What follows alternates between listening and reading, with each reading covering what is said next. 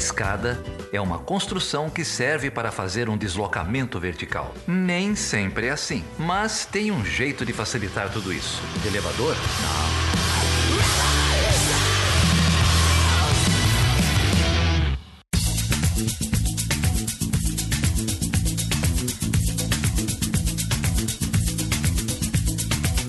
Bem-vindo e seja bem-vinda a mais uma edição do Chutando a Escada. Meu nome é Felipe Mendonça. Eu sou o Geraldo Zaran. E eu sou a Débora Prado. E hoje a gente vai falar sobre o que, Débora? Ah, difícil, hein? Sobre o discurso do Bolsonaro na ONU. que tragédia, hein, Geraldo? Pois é, rapaz. Você não me falou que você ficou dando aula o dia inteiro, hein? Então, eu parei a aula e obriguei meus alunos a assistirem. Coitados dos alunos. Nossa. Mas enfim, hoje a gente vai bater um papo então sobre a fala histórica, não deixa de ser histórica, né, do Bolsonaro na Organização das Nações Unidas, Assembleia Geral das Nações Unidas. E para isso, Geraldo, o que, que vai acontecer aqui hoje? Não sei, né, cara? Não sei. É, a gente chamou uns amigos aí, convidou um pessoal para emitir opinião, mas sabe que o pessoal nem opinião tava querendo emitir, né? É, eu acho que tá um pouco implícito, né? É, em, em todas as análises que eu li, enfim, tá um pouco meio que evidente que foi um discurso bastante complicado. O Bolsonaro dobrou a aposta. É, a gente, aqueles que esperavam a, o, o discurso do Bolsonaro como algo moderador, como alguma coisa mais que buscaria um tipo de mediação no tabuleiro internacional, então perdeu, errou, errou rude. Quem também apostou no discurso curto, errou rude, né? É, foi um discurso aí de mais de 30 minutos. Então hoje a gente vai bater um papo sobre isso. Mas antes a gente falar sobre isso, é, fala aí, Geraldo, se alguém caiu de paraquedas aqui hoje, o que é o Chutando a Escada? O Chutando a Escada é esse seu podcast semanal de política internacional, onde a gente discute acontecimentos, discute a projeção do Brasil, discute tendências aí pelo mundo, da política, da economia, dos direitos humanos, temas de gênero, meio ambiente e muitas outras cocitas más. É isso aí. Esse é o Chutando a Escada e se você puder e quiser apoiar o Chutando a Escada, como que faz, ô Débora? Agora você me ferrou. eu não sei de cabeça. Ah, Tem pegou, o PicPay, mas flag. eu não sei o link. Não, aprende, ó. Você entra lá em www.chutandoaescada.com.br barra apoio e lá você vai encontrar várias formas de apoiar, inclusive no PicPay, como a Débora, como a Débora acabou de, é, Débora, é, e aprende direito, porque esse negócio de www é muito anos 90, ninguém mais fala isso. Então é assim, ó, é chutandoaescada.com.br barra apoio. É, E funciona? Não precisa digitar o www, vai direto? Não, nem o HTTP. Ah, o HTTP eu sabia. Agora o www eu aprendi hoje, é isso aí. Chutando a escada, ensinando velhos internautas como vocês eu são muito modernos. a otimizar o tempo. É isso aí. Já que a gente tá falando de anos 90, se você quiser mandar um e-mail pra gente, nós estamos em perguntas@chutandoaescada.com.br. E tem o Facebook também. E o Twitter e o Instagram. Geraldo, então como que vai funcionar aqui hoje?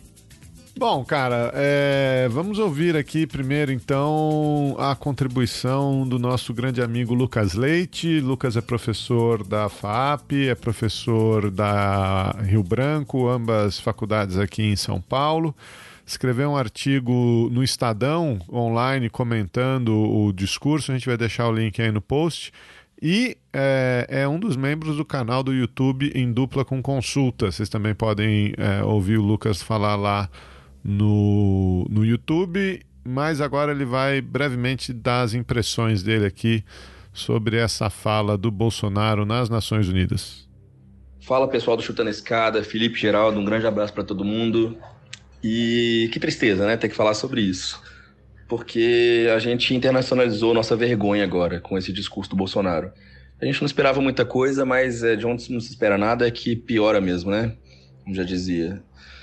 É, a minha percepção, eu tô vendo muita gente falar sobre a questão da soberania e tal, ele fez um discurso soberanista, que volta à questão da ditadura e tudo mais. É, a gente já esperava isso, mas eu não esperava que fosse tão tosco no sentido da conspiração, da teoria da conspiração.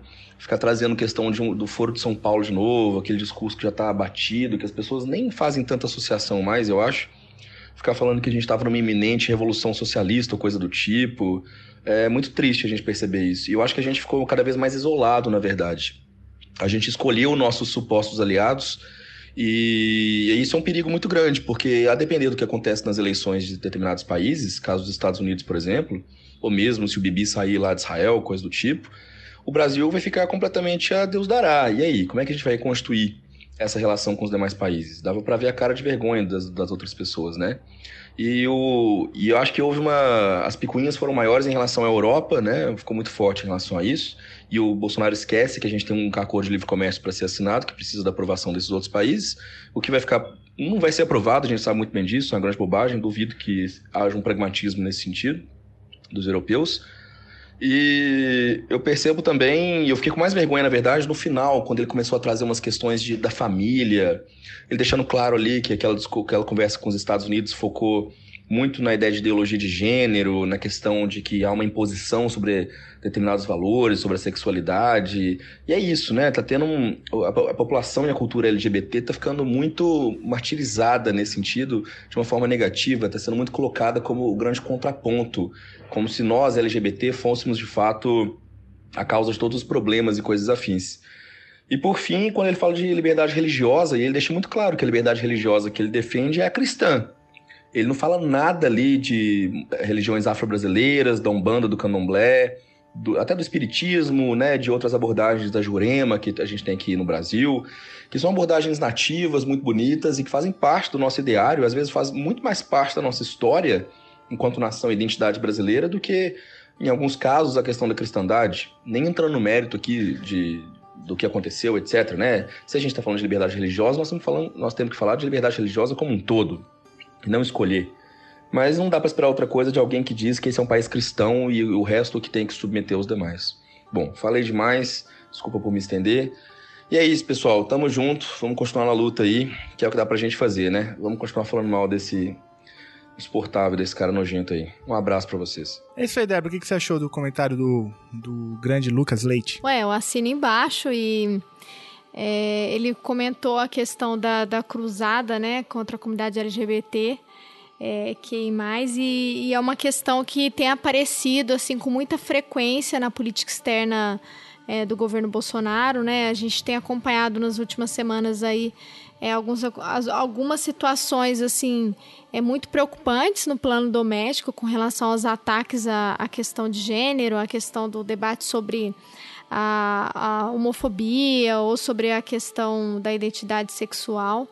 E aí o que a gente tem observado agora é que essa cruzada agora ela também torna uma pauta importante para o governo brasileiro e esse atrelamento com a posição dos Estados Unidos com relação a isso, né? Então, oficialmente, o governo norte-americano já solicitou é, que o Brasil apoiasse os Estados Unidos nas demandas para retirar o debate sobre direitos reprodutivos nas assembleias da ONU. Então, o Brasil tem ficado assim bastante é, próximo de países né, é, super conservadores, como por exemplo o Paquistão, Egito, que são países que historicamente violam né, os direitos é, e o debate sobre equidade de gênero. E isso tem pegado muito mal né, no Conselho de Segurança dos Estados Unidos da ONU e tem mostrado um retrocesso também com relação à posição do Brasil. Né? Então, eu concordo e assim embaixo, eu acho que, que esse é um ponto também que a gente precisa é, é, problematizar né, essa, a chamada, né, o que ele chama, o que os líderes é, de direita, de ultradireita chamam de ideologia de gênero, né, que na verdade é, não existe essa ideologia, né, é um conceito é, construído para para rebater aquilo que a ciência e a academia já solidificou há bastante tempo, né. Então o peso da religião aparece aí com muita força, o debate sobre essa questão da tradição da família está vinculado a essa negação ao, é, ao debate sobre direitos reprodutivos, sobre a equidade de gênero nas conferências da ONU. Esse é um dos pontos que eu ia ressaltar, né? Porque a gente tem muitos outros, né? A questão das comunidades indígenas também, do, do governo, dele se colocar publicamente, né? No, muito problemático isso no plano internacional, um presidente falar que não vai cumprir a Constituição e não vai mais demarcar a terra indígena, né? Essa também é uma outra afronta é, muito preocupante. Então, assim, é, a gente passou vergonha, mas eu acho que além disso, eu, a gente, eu fico mais preocupada, a gente, todo mundo, né? Com que com que ele vem colocando aí como agenda e o cara vai trotorando, não interessa para ele, né, o respeito à Constituição, aos tratados internacionais, ele não tá nem aí para isso, né? É, Débora, vamos, vamos focar nessa coisa que você falou do direito dos indígenas, porque isso é, é um dos pontos aí ressaltados pelo nosso próximo convidado, que é o Matheus Hernandes, lá da Universidade Federal da Grande Dourados. Também já participou aqui várias vezes é, no Chutando a Escada, é um especialista em direitos humanos. É, também especialista no sistema ONU, passou um tempo em Nova York faz pouco tempo. É, vamos, vamos ouvir o que ele tem para dizer aí. Bom, amigos do Chutando a Escada, a minha opinião sobre o discurso de hoje do Bolsonaro na ONU é, tem alguns pontos. Assim, acho que a primeira coisa é saber que eu falo a partir é, da lente, né, digamos assim, de um pesquisador que lida mais com temas de direitos humanos, né, no sistema ONU. Não sou um especialista em política externa brasileira, né, que acho que seria a voz mais né, autorizada para falar desse tema. Mas na minha percepção, ele de certa maneira dobrou a aposta né? Enquanto havia alguma expectativa, não era muito a minha, assim, depois eu vou até falar da minha expectativa, mas enquanto havia alguma expectativa de que ele se valeria dessa oportunidade, não, para fazer um discurso um pouco mais diplomático, talvez seja o tom ou a palavra, um pouco mais apaziguador, um pouco mais cooperativo, um pouco mais multilateral, não. Né, ele fez um discurso soberanista, fez um discurso é, com acusações né, graves, fez um discurso não convidativo né, à cooperação, fez um discurso refratário, no limite, um discurso de alma retrógrada, né? É, de certa maneira, em vários momentos, emulava a Guerra Fria, né? O discurso dele, não parecia que era um discurso de 2019 né, falando do combate ao socialismo, e mais grave ainda, é, elogiando ditaduras, né? É, o que para a gente não é infelizmente surpreendente, tendo em vista que a gente já conhece o perfil do Bolsonaro, mas fazer isso externamente é ainda mais grave, sem dúvida. É, do ponto de vista dos direitos humanos, acho eu, quando você analisa o discurso em si, o conteúdo dele é muito preocupante por todas essas características que eu falei, né? É um discurso que foi é, elogioso a ditaduras, né, militares. É um discurso de certa forma anti-debate sobre questões de gênero. Então, né, pelo valor de face dele ali, né, pelo, pelo que ele expôs explicitamente, claro que é um discurso anti-direitos humanos, né? Quando ele fala das mortes no Brasil, ele fala apenas das mortes de policiais, que são mortes graves, claro, mas não, não faz uma menção às mortes cometidas por policiais, né? Que é um problema gravíssimo no Brasil, de acordo com qualquer entidade é, respeitada de direitos humanos, né? É, então, não teve o cuidado de fazer um equilíbrio, por exemplo, nesse ponto, né? É, que é, tanto as pessoas, né, especialmente pobres e, e, e pretas e negras no Brasil morrem, é, quanto os policiais também por um sistema de segurança né, falido de segurança pública. Mas ele não fez esse tipo de mediação. No entanto, é, ainda mais né, sobre a questão do direito dos povos indígenas. Possivelmente, e aí eu falo com é um achismo, mas possivelmente foi o discurso de um presidente na ONU, um presidente brasileiro na ONU, que mais falou de povos indígenas, né? numa tentativa, diria, perversa, né? de fazê-los, de, de entrar nesse debate usando vozes indígenas para confrontar vozes indígenas, né? explicitamente criticou Raoni, é, então, um discurso anti-direitos humanos, né, dessa perspectiva. No entanto, é, por outro lado, ao dobrar a aposta e não fazer um discurso apaziguador, diplomático, é, protocolar que fosse, ele expôs internacionalmente uma grande audiência, lembrando né, que ele antecede o Donald Trump, é, as suas convicções e as suas pretensões políticas de maneira muito explícita. Então fica muito claro ao mundo é, quem é o presidente do Brasil atual e quais são suas convicções e quais são seus projetos é, de natureza bastante retrógradas. Isso, na medida em que ele catapulta internacionalmente as suas convicções e expõe as suas convicções e junto com esse processo catapulta temas é, da agenda brasileira para o exterior, como a temática ambiental, a temática indígena e muitas outras é, que, né, que passam é, perto do, dos debates sobre direitos humanos, também ele se expõe e fica muito aberto a críticas e a pressões. E aí eu acho que esse discurso, de certa maneira, vai ser é, mobilizado por forças internacionais e forças transnacionais da área de direitos humanos, mas não apenas, também da área de direitos dos povos indígenas, né, que tem uma institucionalidade própria na ONU, mas até de grupos econômicos ligados a questões é, ambientais de alguma maneira, e grupos ambientalistas também. Eu acho que esse discurso pode inflamar ainda mais um tipo de articulação e de forças transnacionais contra o governo dele, né? o governo do, do presidente Bolsonaro.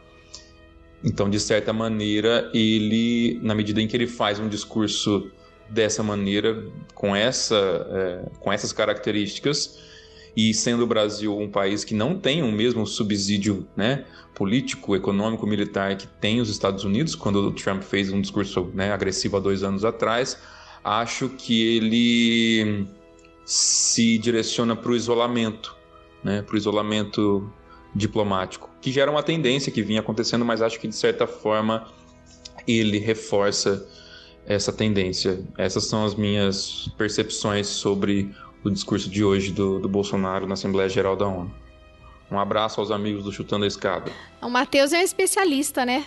Melhor que qualquer um aqui para discutir essa questão dos direitos humanos dos povos indígenas. E, e ele levantou uma bola importante, né? De que isso pode ser questionado em outras esferas na ONU.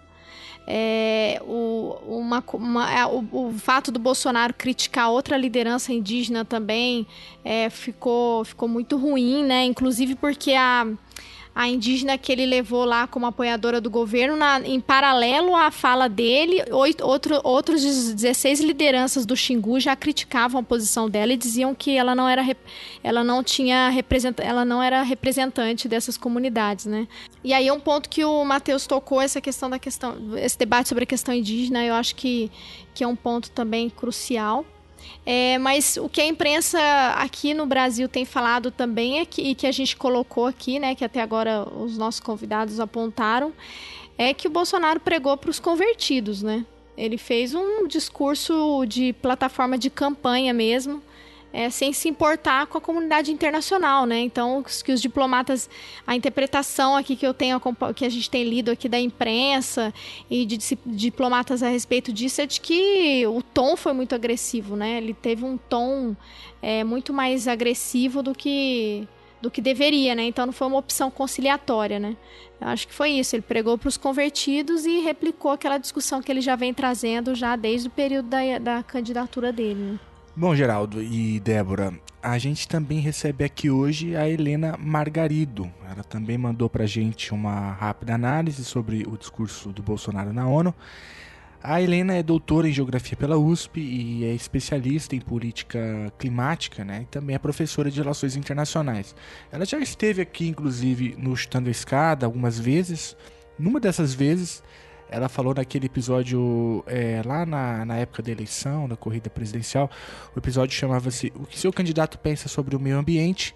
É, até o Fencas participou também. E naquele episódio ele, ela já mostrava ali o que Bolsonaro era capaz de, capaz de fazer nesse, nesse tema, né? Do meio ambiente, mudanças climáticas.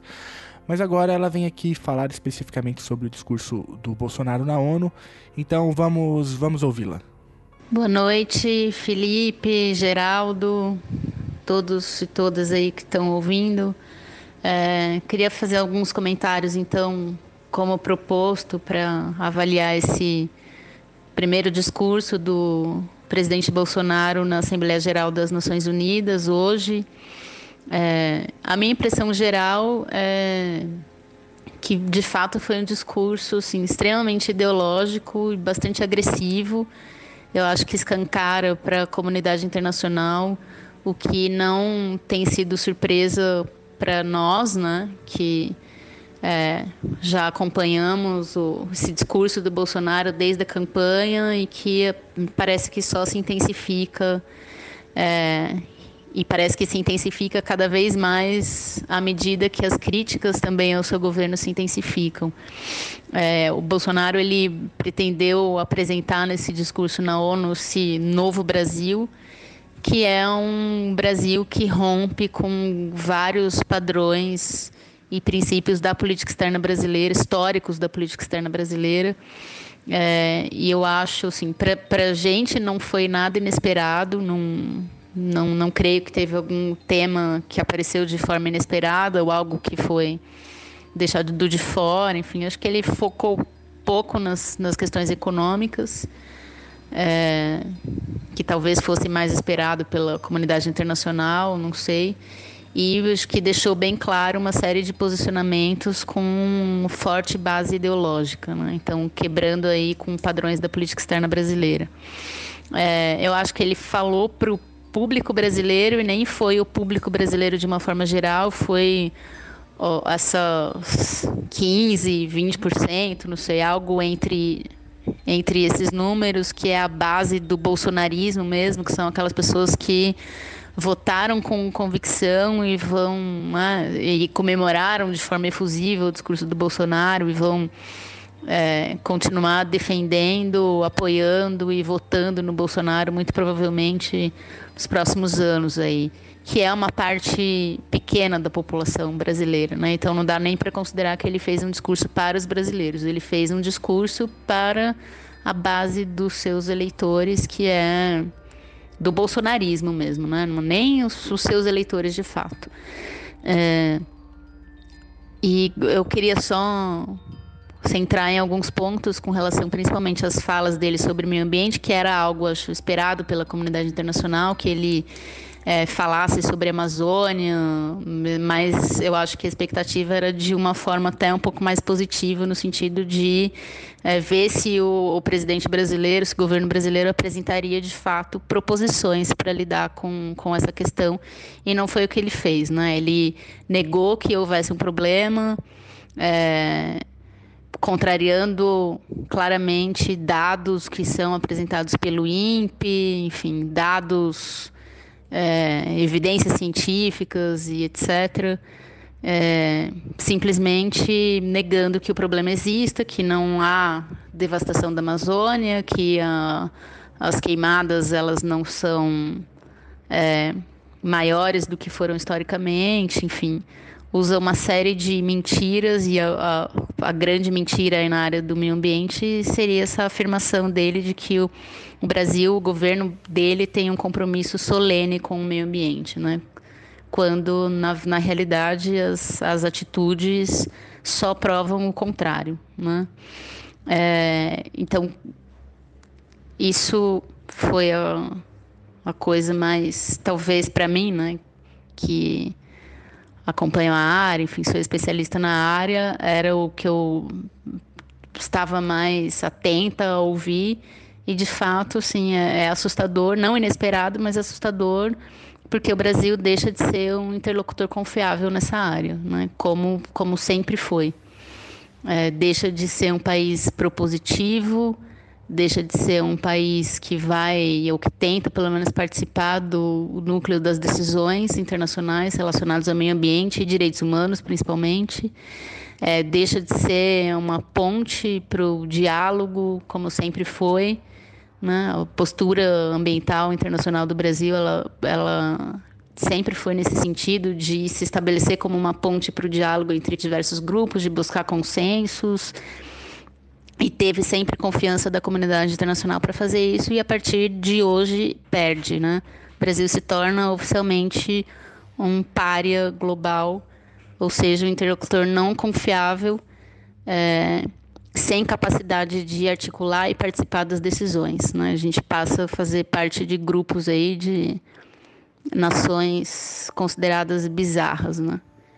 É, com relação à Amazônia, ele só fez acusações, né? acusa a mídia de mentir, acusa um pretenso colonialismo, não nominalmente, mas claramente da França e outras potências europeias.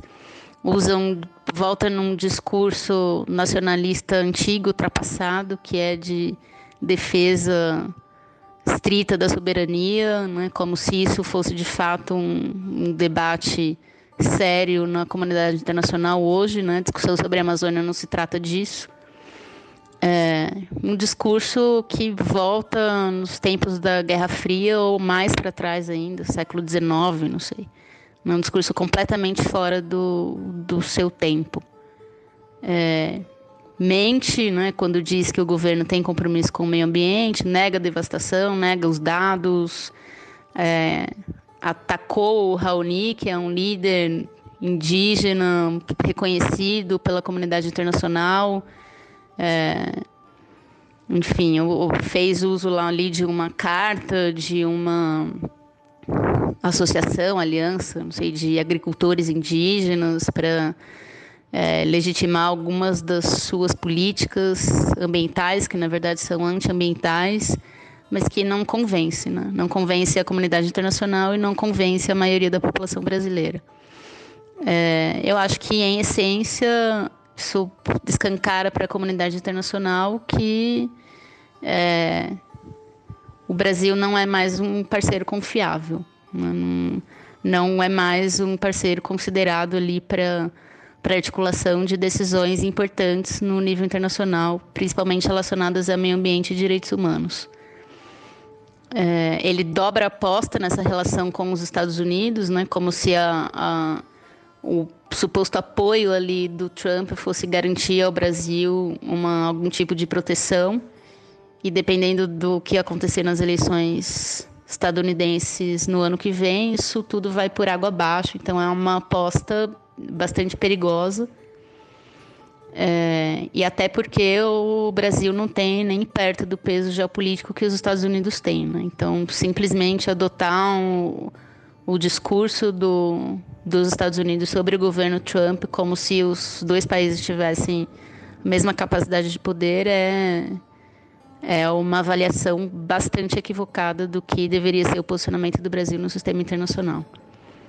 Bom, em essência, as implicações, acho que para a política externa brasileira é isso, né? Tornar o país um párea no sistema internacional, um párea global, um interlocutor não confiável, acaba com, assim, rompe com princípios básicos da política externa brasileira, de defesa do multilateralismo, de defesa dos direitos humanos, de é, articular decisões, proposições importantes com relação aos temas ambientais. E esse novo Brasil, assim, que perde, na, na minha opinião, perde completamente o respeito da comunidade internacional. É, acho que é isso. Não, eu gostei bastante da fala da Helena, eu concordo com a análise dela. É, eu acho que, como ela disse lá no começo, o Bolsonaro fala para dentro na questão é, da Amazônia, ela também enfim, traz elementos bastante importantes para a gente discutir. Em linhas gerais, né, o Bolsonaro fez um discurso anticientificista, brigou com os dados, brigou com as evidências, fez um discurso muito agressivo, né, que por como ela mesma diz, é, no final acaba por isolar o Brasil, é, acaba por tornar o Brasil um párea, né? Segundo a própria Helena, e eu concordo. E também, como ela bem disse, né, o Bolsonaro mentiu. É, e eu queria aproveitar então e entrar nesse debate aí. Eu ouvi com muita atenção a fala do Matheus, do Lucas, da Débora, do Geraldo e agora a fala da, da Helena. E assim, eu queria propor uma, uma organização né, do, dessa dessa tragédia que foi o discurso do Bolsonaro. Primeiro, eu concordo que foi uma tragédia, eu concordo que ele dobrou a aposta, é, eu concordo com a Débora que ele coloca, portanto, o Brasil de uma maneira bastante é, isolada né, no cenário internacional, enfim, não buscou as mediações, como o Matheus falou, é, e isso acaba por expor o Brasil é, não, não só né, para o público doméstico brasileiro que já conhece bem, mas agora para toda a comunidade internacional. Mas, enfim, é, a primeira coisa que eu queria dizer é que é muito comum nos discursos feitos não só por presidentes brasileiros, mas por várias lideranças que passam pela Assembleia das Nações Unidas, organizar organizar o discurso para mobilizar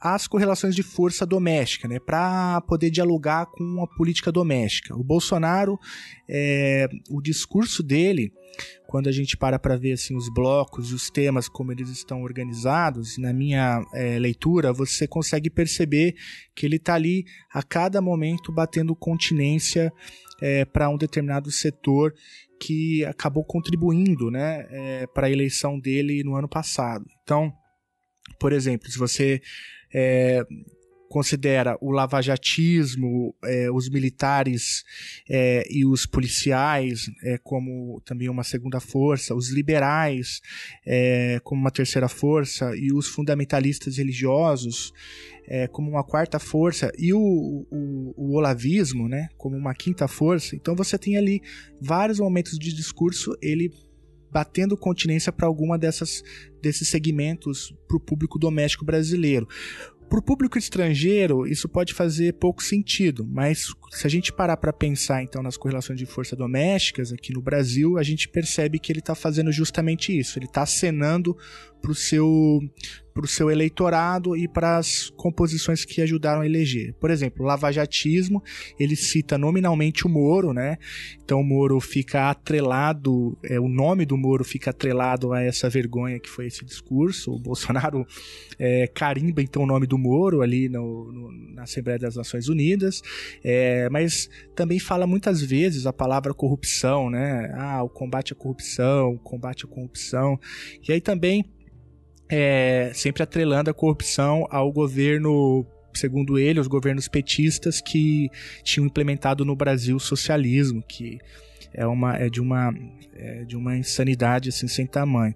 Os militares e os policiais, eu estou colocando aí na mesma chave, também o tempo inteiro ele mencionando, né, combate à criminalidade, quando ele, quando ele por exemplo, é, compra a tese é, tacanha e anticientífica, revisionista histórico dos militares do, do golpe é, de 64, né, ele passa um pano gigante para o golpe de 64 é, para agradar os militares e, a, e, o, e os bolsonaristas como um todo, né, e fica falando o tempo inteiro dos crimes e da maneira como a criminalidade tem sido combatida.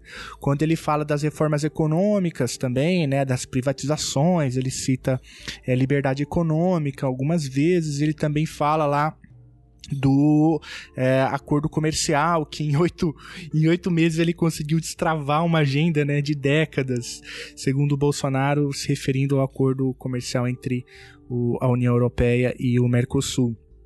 É, e também ele, então isso ele tá, com isso ele está sinalizando para os liberais, para a turma do Paulo Guedes, né?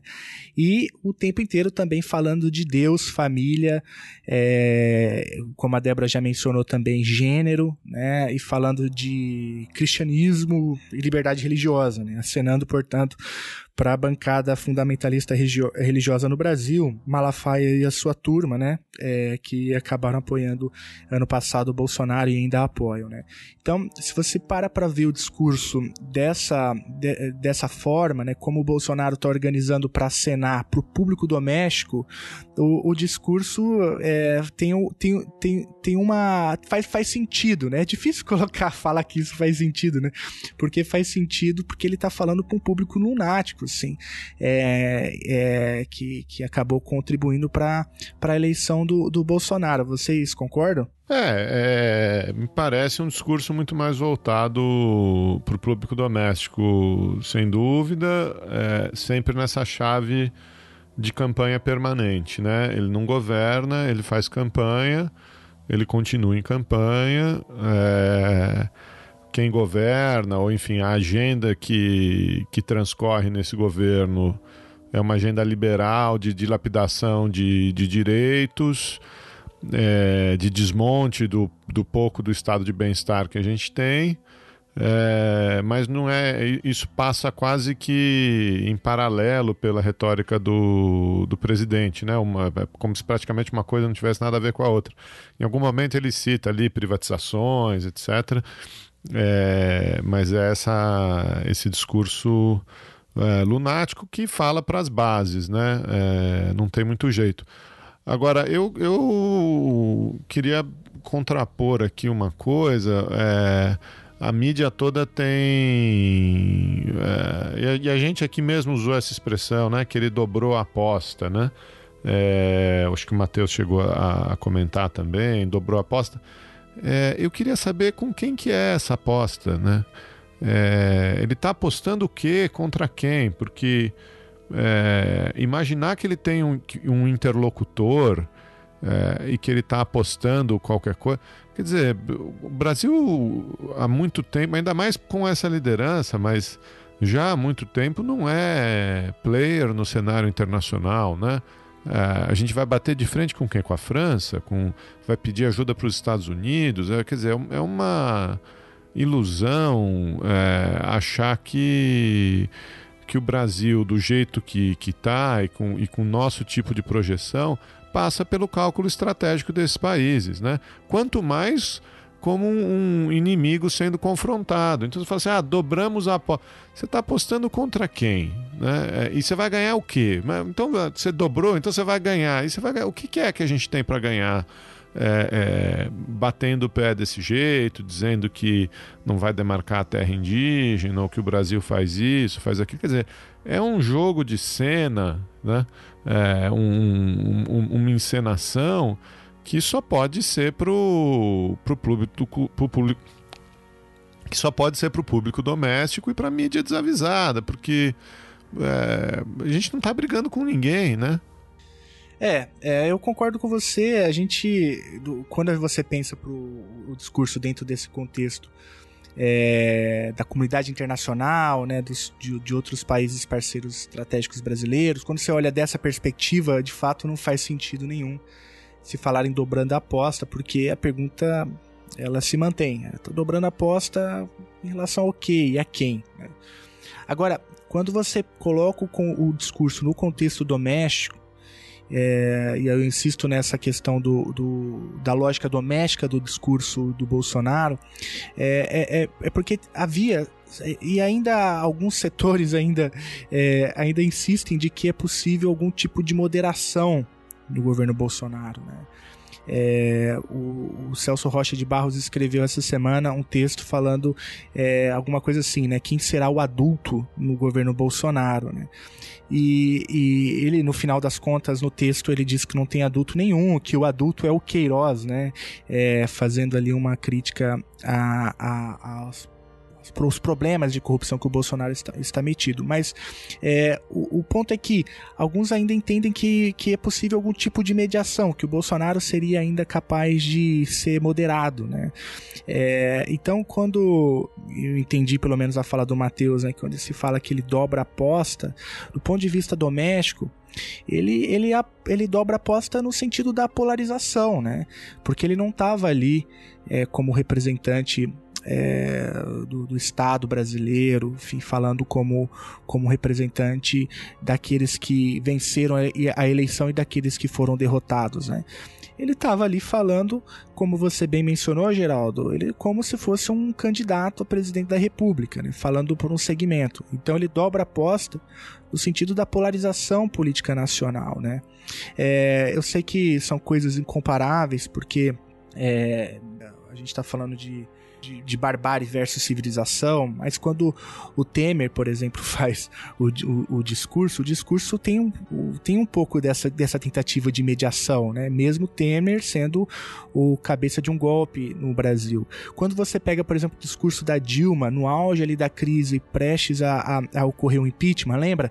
Que havia toda uma preocupação se, é, é o que, se ela denunciaria o impeachment, se ela usaria o, a, a ONU como um palanque e tal e ela modera o discurso, né? E tenta fazer um, claro, ela o discurso era muito carregado ainda, mas era um discurso que tentava estabelecer mediações. O Bolsonaro dobra a aposta na maneira como eu entendo nesse sentido. Ele ele coloca o PT basicamente eu, eu, eu, eu, eu resumiria o, parte do, do significativo do discurso do Bolsonaro na seguinte tese: o PT implementou o socialismo no Brasil e tirou né, é, da família brasileira Deus e aí o que ocupa no lugar, o que ocupa o lugar de Deus é a ideologia de gênero e o marxismo cultural, né?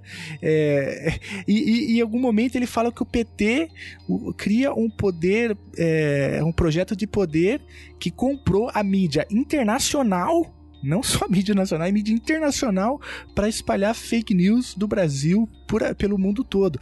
É, isso não faz o menor sentido é, se a gente para para olhar os fatos, né? Se os fatos ainda importarem em algum lugar, mas se você para para entender dentro dessa chave que você coloca da campanha permanente, né?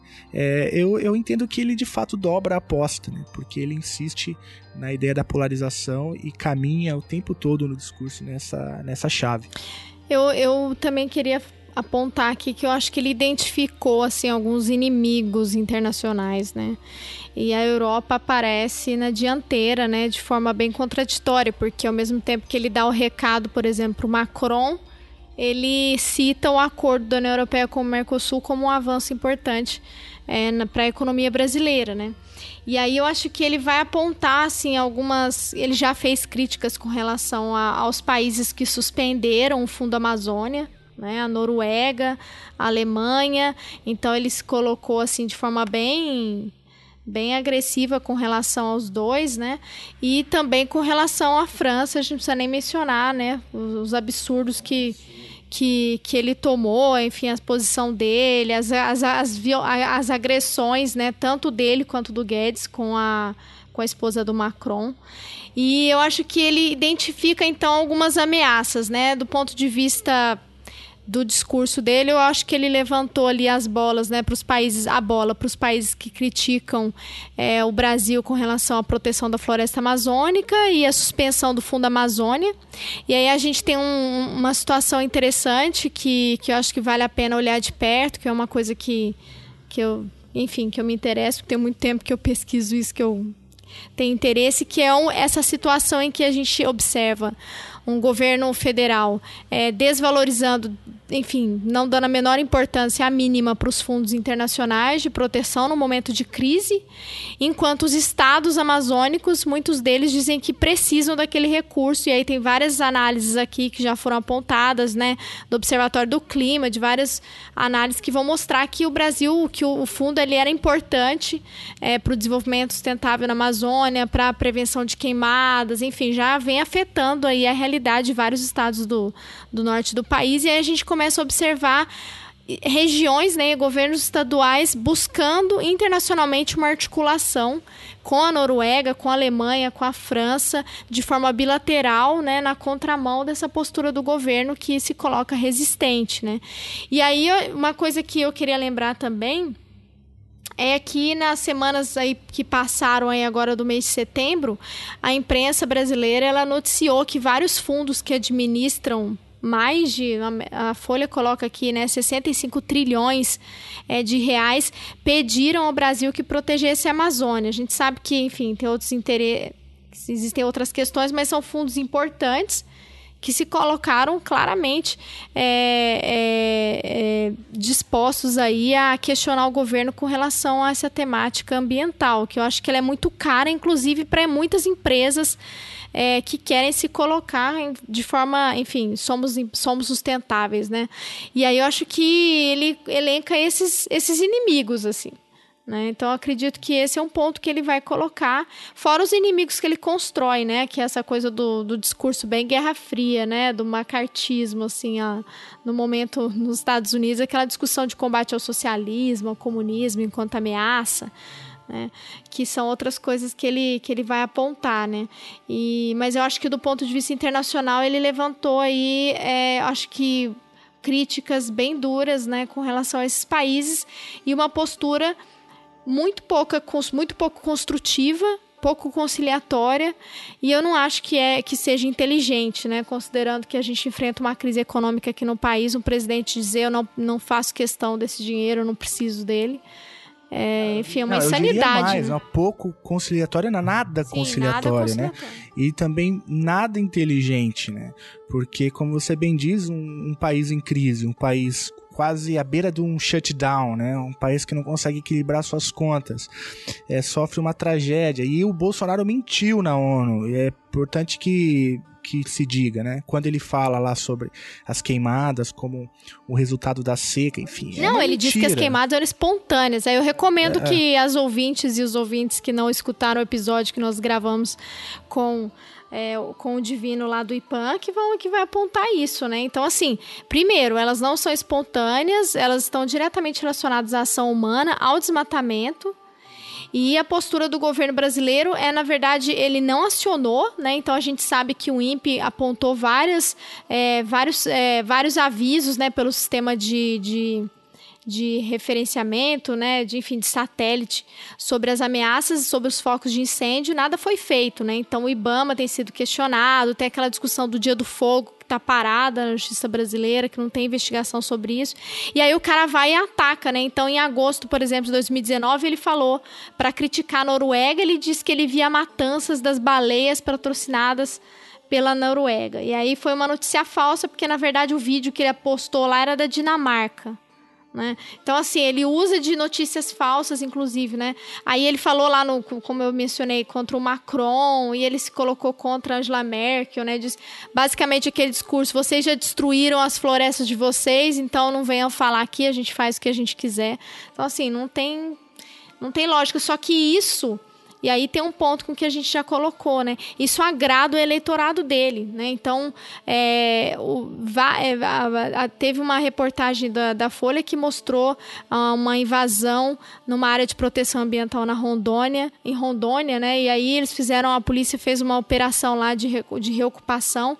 E aí os repórteres entrevistaram e falaram: Ó, vocês invadiram aqui porque vocês se sentiram estimulados pelo discurso do presidente Bolsonaro? E os caras, ah, com certeza.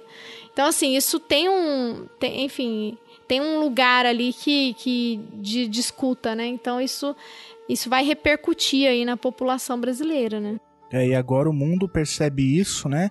E o, só para engatar ali um- um- uma informação a partir da, da sua fala, Débora. Você menciona que há uma articulação subnacional no Brasil é, diante dessa grande confusão que virou é, a, a Amazônia, enfim, com esses sinais que o Bolsonaro dá que acabam por legitimar o desmatamento, como a gente já discutiu aqui lá no episódio sobre Amazon, chamado Amazônia em Chamas, né? É, o Itamaraty, veja, o Itamaraty é, intercedeu para que o governador do Amapá, o Valdez, Valdez Góes, lá do PDT, tivesse um discurso cancelado durante o encontro organizado pela França sobre o desmatamento na Amazônia. Então, é, de fato, há uma tensão né, é, entre o governo federal e alguns governos do Brasil, é, e uma forma que o governo Bolsonaro tem encontrado, né? É, quer seja via é, Ernesto Araújo, quer seja via Ricardo Salles, é censurar a fala desses governadores é, em alguns encontros como isso que ocorreu é, no, nessa semana com, no, no evento aí organizado pela França para discutir o desmatamento na região. Né? É, então, sim, um grande, um grande absurdo é a maneira como o Bolsonaro mobiliza esses inimigos todos. E, e, e eu queria apontar aqui, Geraldo, é, algumas outras contradições, assim, né? Não, então você segura É, aí. a gente... É, Então, então- então vai lá. Primeiro porque você já quebrou o nosso compromisso aqui, que eu falei que o comentário não podia ser maior que a fonte. Esse discurso teve 31 minutos Já, e você já. não se controla, não para de falar. E, Débora, eu queria pegar também um, um- um gancho aí no que você disse, né? Você comentou sobre as queimadas, as secas, que o Bolsonaro mente. É, ele mente mesmo e mente bem, né? É, eu dei uma olhada aqui no levantamento da agência Lupa, é, que fez a, o, o fact-checking, né? Foi confirmar ah, alguns dos dados do, do discurso do Bolsonaro, é, quase em tempo real. E aí a Lupa selecionou aqui 13 é, afirmações que o Bolsonaro fez, né? durante o discurso.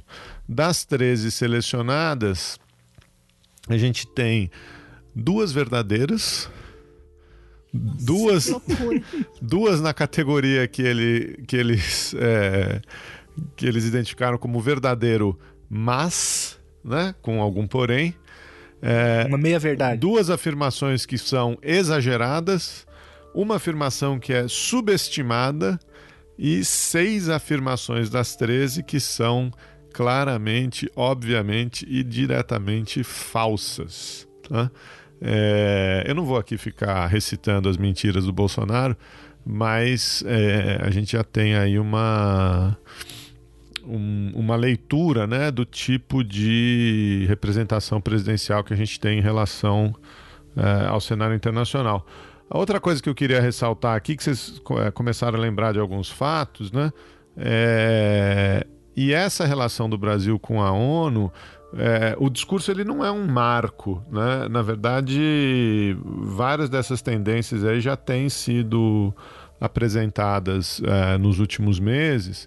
É, eu vou lembrar aqui duas matérias recentes do, do Jamil Chad no blog dele no UOL, é, uma delas dizendo que já agora, esse, esse mês aqui, um, um pouco antes do, da Assembleia Geral, grupos indígenas denunciando uma manobra do Itamaraty para bloquear é, resoluções na Assembleia Geral das Nações Unidas sobre direitos indígenas. Né?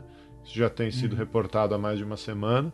E é, também, recentemente, um pedido dos Estados Unidos que o Brasil ajude a bloquear quaisquer decisões que façam referência a direitos sexuais é, na Assembleia Geral da ONU. Quer dizer, é uma agenda de é, extrema-direita, né? É uma agenda contra uh, esse avanço de, de direitos, individuais, de direitos individuais. Uma agenda contra o avanço de direitos individuais, né? uma agenda que não é nada é, progressista, né? então pegando aí temas como aborto, como igualdade de gênero, etc. E a gente podia ver chegando, né? É, não, não há nada aí de. É triste, mas não é novo, né? Sim, eu queria só colocar. Eu, eu, eu vi também uma outra organização que chama Os Fatos.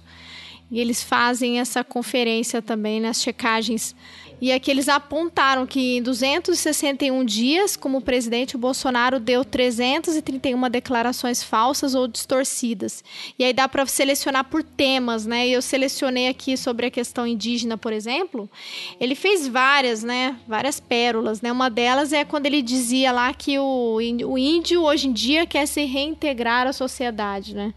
Só que aí o cara ele vai generaliza e aí a própria agência coloca, né, sem levar em consideração que 100 povos indígenas vivem de maneira isolada na região amazônica, né, sem estabelecer qualquer tipo de contato com não índios. Então, não acredito que ele vai saber o que, que esses povos é, é, acreditam ser o melhor. E a gente sabe que, o que acontece quando a comunidade indígena se aproxima da sociedade, né? Então, beira situações de mendicância, de pobreza extrema. E aí eu me lembrei o nome, eu estava eu eu estava olhando aqui nas minhas anotações, o nome da, da liderança indígena que o Bolsonaro levou e que ela foi lá assistir foi a Isani. Ela é uma youtuber e ela. E, antes o, o, Raoni, que era, era um exemplo para ela, depois, no período já da eleição, ela começou a se aproximar do governo Bolsonaro. Mas, como eu disse, várias lideranças da região onde ela está, 16 lideranças dos povos do Xingu, liberaram, divulgaram uma carta questionando, né, e dizendo que, enfim, é, eles, não, eles não concordam com, com essa representação dela em nome de todos, né. Mas é muito problemático isso, né? É uma escolha sistemática, né? De você, de você mentir sistematicamente e o mais triste é que você consegue apoio de parte da população, uma parte significativa da população que compra esse discurso. Né? Por medo, é, por ódio, é, eu acredito que por medo com relação à questão de gênero, por desinformação também. Então é uma, é uma situação assim que a gente tem observado não só aqui no, no Brasil, como também em outros lugares do mundo, né? Então essa pauta, né, o discurso dele mais uma vez deixa claro essa aproximação dele com o programa da ultradireita, né? Pró-ditadura, anti-indígena, anti-direitos humanos, com um discurso conservador, é, voltado para a discussão da religião, da tradição, da moral. E aí eu queria saber de vocês também o que, que vocês pensam sobre quem ajudou o Bolsonaro a escrever esse discurso. Porque além de, de a, além da equipe dele aqui no Brasil, nós tivemos outras participações também, né? É, bom, tem tem muita mão de tem muito maluco que deve ter colocado a mão aí, né? Tem o teve a, a uma conversa prévia com o Steve Bannon, né, que é um grande pai aí desse dessa nova direita lunática, né? O próprio Olavo bebe dessa fonte, o Eduardo Bolsonaro também bebe dessa fonte. Então, é, tem a mão do, do, do Bannon, tem a mão do próprio Eduardo Bolsonaro, que é, é mais importante né, para a política externa brasileira que o Ernesto Araújo. E tem a mão também daquele garoto, né, o Felipe Martins, é, que é outro é, lunático que chegou a, a, a crescer dentro do PSL porque era aluno do, do, do, Bolso, do Olavo, né? Foi aluno do astrólogo. E aí, segundo o próprio Felipe Martins, o Bolsonaro, o Bolsonaro deu ali o, o próprio. fez algumas alterações ele mesmo no discurso. Então eu, eu acho que eu acho que caminharia por aí, né? Eu acho que esse é o núcleo duro hoje do, do bolsonarismo e da, na condução da política externa brasileira. Bom, e já que tocou a palavra, eu queria aproveitar então e mencionar outras contradições, assim, muito rápidas, assim. A, a Débora mencionou a, a Isani. Gente, acho que aquela, aquela passagem da carta e da Isani, aquilo acho que foi um dos pontos, assim, para mim, pelo menos, mais absurdos, assim. É, é, porque, veja, falar de Foro de São Paulo, PT, corrupção, isso a gente tá meio que acostumado, né? Mas ele levar uma indígena, né, expor a, a, aquela aquela mulher. Eu achei tão constrangedor. Eu achei. É, negócio assim, olha, vejam, eu tenho uma Índia, né? Vejam, falem com ela, né? Que coisa bizarra, né, cara? É, isso sem mencionar a, as inúmeras contradições que a Débora já mencionou aqui, né? É, e aí alguns já estão é, dizendo que o, é, o Raoni, né? Que sai um pouco mais forte é, na corrida para ganhar o Prêmio Nobel da Paz. É, tem também uma outra contradição que o, o, Geraldo já mencionou, é, a Débora também, que veja, o Bolsonaro vai lá, é, se alinha ao Trump, ao Bibi, Netanyahu, é, se, também cita o Macri, né? Veja, são todos é, presidentes que ano que vem nós não sabemos se continuarão no poder, né? Então é, é, é brincar com o interesse nacional, né? É brincar com, com, com o país. Como que você, é, por exemplo, cita o Macri sabendo que amanhã ou depois é, é muito provável que o Mark não estará no, na, na, na, Argentina, né? Ele menciona, inclusive, em uma passagem que fará de tudo, assim, eu não sei exatamente quais eram os termos, né? é, mas que ele atuaria para evitar o socialismo na região, ou seja, numa clara, um, um claro rompimento na uma tradição da política externa brasileira, que é o de, da não intervenção. E para acabar, Geraldo, é, tem uma outra contradição, porque às vezes o Mercosul importa, às vezes não importa no discurso, né? Às vezes a União Europeia é, ou Europa, né, é uma ameaça, mas às vezes ele usa como trunfo, né? Então, quando ele fala de Amazônia, a Europa é uma ameaça, quando ele fala de acordo comercial com a União Europeia é um grande trunfo, e ele bate em todo mundo, né? E depois termina, olha, visitem o Brasil, né? Eu achei aquilo genial, visitem o Brasil. Eu vou visitar esse Brasil coisa nenhuma, né? Se você bateu em todo mundo o tempo uhum. todo, depois fala, please come to, to Brasil, ah, né? Que é o, o, a campanha lá do Ministério do Turismo. Ah, vai te catar, né, cara? É, eu achei isso também de uma bizarrice sem tamanho. É, o... a gente gravou um programa há pouco tempo com o Leonardo Ramos e ele ressaltava exatamente essas coisas, né? Que dentro em breve a gente pode é, ser surpreendido, ou Bolsonaro pode ser surpreendido, né? A gente não. Como é, um caso isolado no sistema, né? É, porque várias dessas alianças dele estão sob risco. É, tanto na Europa quanto nos Estados Unidos, quanto aqui na América Latina mesmo. É, e para fazer propaganda de um colega nosso aqui, mais uma vez, o Léo também publicou um, um, artigo na Carta Capital. A gente vai deixar aí a recomendação é, na véspera do discurso. E olha só, ele acertou quase tudo, né? Quer dizer, além de tudo, é, a coisa é previsível, né? É. e o pior, né? O mais, o mais triste é, é identificar esse cenário de polarização que a gente permanece aqui no Brasil, porque aqui na imprensa, a imprensa já vem noticiando aqui que parte da, da bancada é, parte da bancada no Congresso fala em vexame, a outra parte exalta a coragem do Bolsonaro na ONU, né? Então, assim, tem o... Dobrou a aposta, né? Na polarização. Sim, aí vem a, aquela coisa do mito, né? Nossa, o cara teve coragem, né? Os machistas diriam culhões, né? Por aí vai, né? Sabe uma coisa que eu achei interessante, que até para dialogar com isso? Se você para para ouvir o discurso do Trump o próprio Trump fala de garantias é, à livre orientação sexual e a, ele cita a comunidade LGBTQI.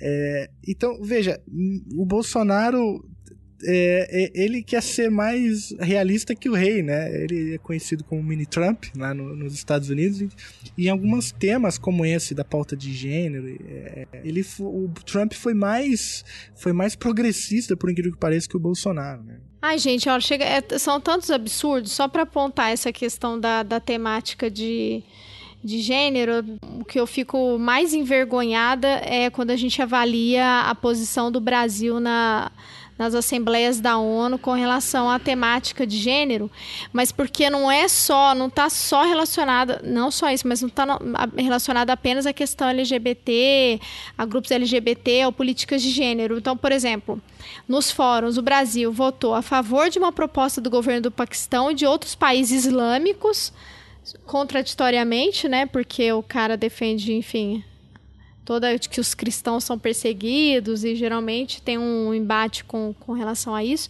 sugerindo retirar da resolução da ONU o termo educação sexual em projetos de combate à violência contra a mulher.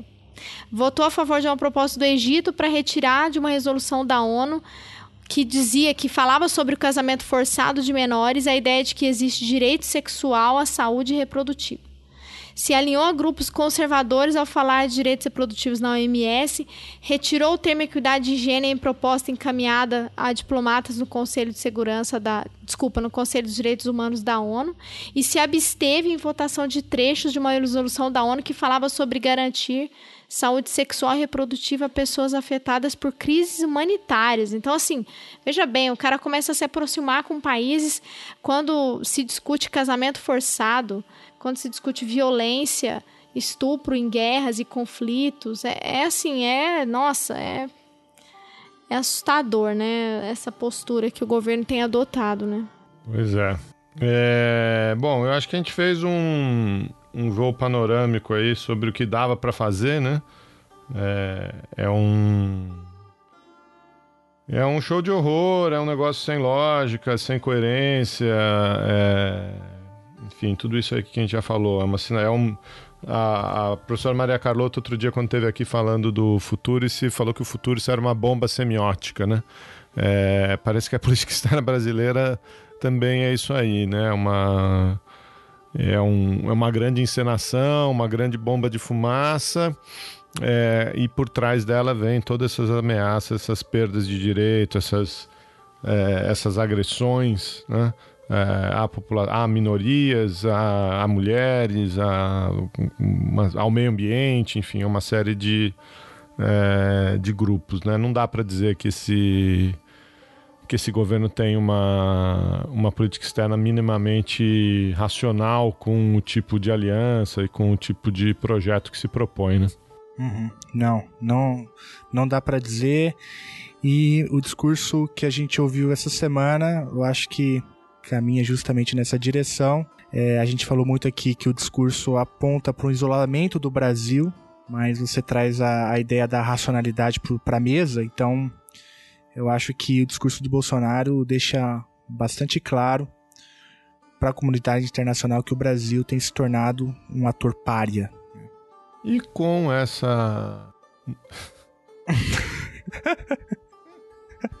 E com esse Que- tom que de esperança e, e boas novas, a gente fica por aqui. Então, aguardemos ano que vem pra gente passar vergonha de novo, se existir Brasil até lá. Enquanto isso, a gente, enfim, continua denunciando os absurdos da política externa brasileira aqui neste humilde projeto. Se você chegou até aqui, eu queria agradecer imensamente e dizer o seguinte: como diz uma, uma grande amiga, toda vez que choveu, parou. Então, um dia essa tempestade há de parar e a gente, talvez em breve, consiga ver o Brasil falando novamente. É, coisas que tenham nexo, né? É, e coisas que estejam minimamente alinhadas com o século XXI. Olha, eu vou te dizer que eu achei que a maior vergonha que eu ia passar sobre política externa brasileira era ver o Serra é, esquecer qual que é a sigla do BRICS, viu? Mas tava longe. Tempo bom que não volta nunca mais, hein, cara? O Serra deixou saudades, É. hein? Quem diria? Bom era quando o Celso Laffer tirava sapato pra passar em raio-x de aeroporto, né? Que tempo bom, né? Quando a gente passava vergonha por conta de sapato. É, agora a gente. Porque pelo menos naquele caso a gente poderia pôr a culpa nos outros, né? Agora a gente não tem essa, essa, essa possibilidade. A culpa é toda nossa. É, é a conta que o Brasil paga sozinho. é, e graças a os lunáticos e oportunistas dentro e fora do Itamaraty que acabaram contribuindo para esse para essa maluquice toda que a gente tá metido. É isso aí. com uma franquicia, que maravilha.